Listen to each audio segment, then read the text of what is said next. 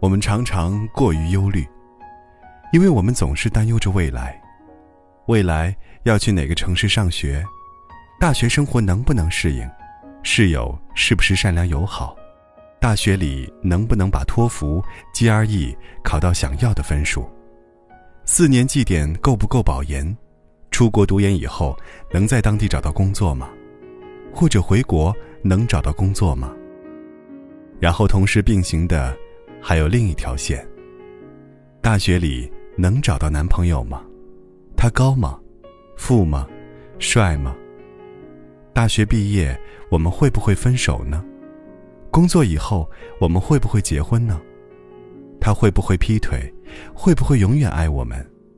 即使一切都顺利，我们有时候还得问自己：他到底是不是真爱呢？其实以上答案在事件发生前。并无解。我们纵然可以先天下之忧而忧，努力学习、拼搏奋斗，来让这些担忧一个个都被化解，但实践起来，往往是此消彼长。一个问题还没有解决，又冒出来一堆新问题。我们永远在充当着救火队长，疲于奔命的跑向人生一个又一个雷。我们究竟需不需要这么忧虑呢？其实这个题目是二零一二年的时候我发的一条微博。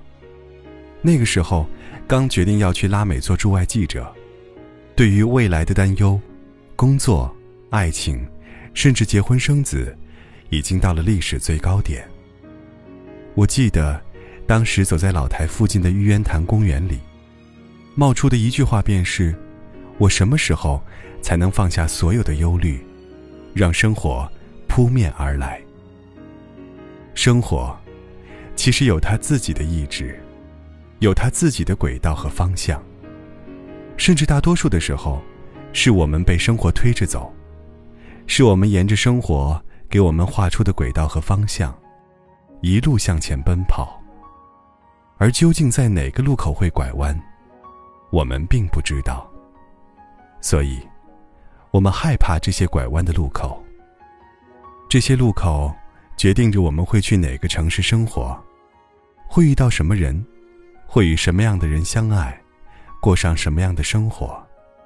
而其实，很多时候，我们选择朝另一个方向拐弯，也并没有我们想象的可怕。很多时候，我们并不只有孤注一掷的一条路。认识李尚龙的时候，我刚入台工作。在我忧虑国内工作沉闷的时候，他从军校出来，在新东方当万人膜拜的老师。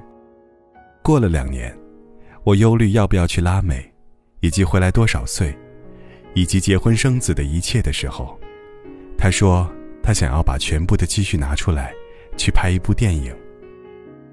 当我在联合会杯二十多天连轴转，天昏地暗的出差时，在每天只睡四个小时的日程中。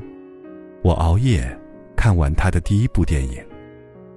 后来，当我忧虑要不要回国的时候，他说他在写一本书。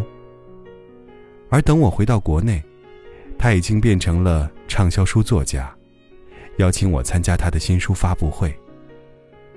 以上的故事发生在五年之间，尚龙在这五年里，教着英语，拍着电影，写着书。现在还创着业。我从来都没有看他担忧过，想赚钱了就去教英语，想圆梦了就去拍电影，杂文写着写着就变成了一本畅销书。赶上互联网浪潮，他又在创业了。生活有他自己的轨迹，在教英语的时候，他一定没想到之后的轨迹会是这样。很多事情预料不到，计划不来。我们拼命想要有一个确定的未来，殊不知，这个世界上唯一确定的就是变化。我们所有的忧虑，其实都是一个伪命题。未来会是什么样，也许只有老天才知道。而我们，一个小小的人儿，却担忧着自身本无力的事情。实在是太过于没必要。让生活扑面而来，我们能看见的，能拼命抓住的，只有眼下。说实话，尚龙说他要拍电影的时候，我并没有非常乐观。我想，这个世界上有这么多人在拍微电影，竞争多么激烈，凭什么你拍的就能上优酷头条呢？然而，转念一想，这样的担忧是不是很多余？担忧了又如何呢？只会让我们畏手畏脚，不敢往前再走一步。能不能上头条，不是忧虑能解决问题的，只有拍了，才知道啊。大部分的时候，我们能做的是拼命努力，把所有瞻前顾后、患得患失的时间，都用来努力实现，而结果怎么样，生活负责给我们答案。我们都想要走一步，能看到未来的很多步。甚至能看清未来生活的轮廓，其实，这都是我们美好的愿望。因为，如果我们不走出第一步，那么下一个机会会在哪里？我们天天坐在家里用脑子想，是没有结论的。上龙的轨迹不是计划出来的，而是自己一步步勇敢往前走出来的。然后你回头看，发现教英语、拍电影。写书、创业，他们都完美的连成了一条线。我们要相信生活本身的力量，生活有它自己的轨迹。我们负责努力，生活负责给我们前行的道路上打开一条条路，给我们答案。只有走得越远，才能把生活的道路走得越宽。那么，那些我们的忧虑呢？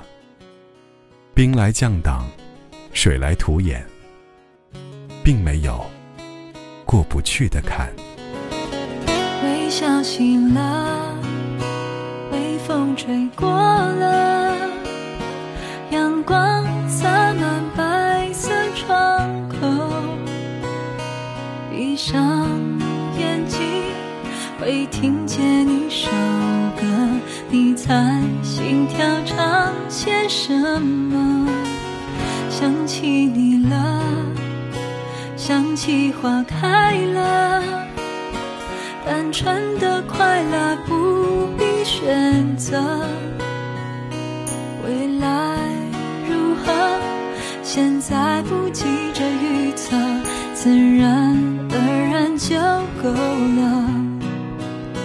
牵手走过。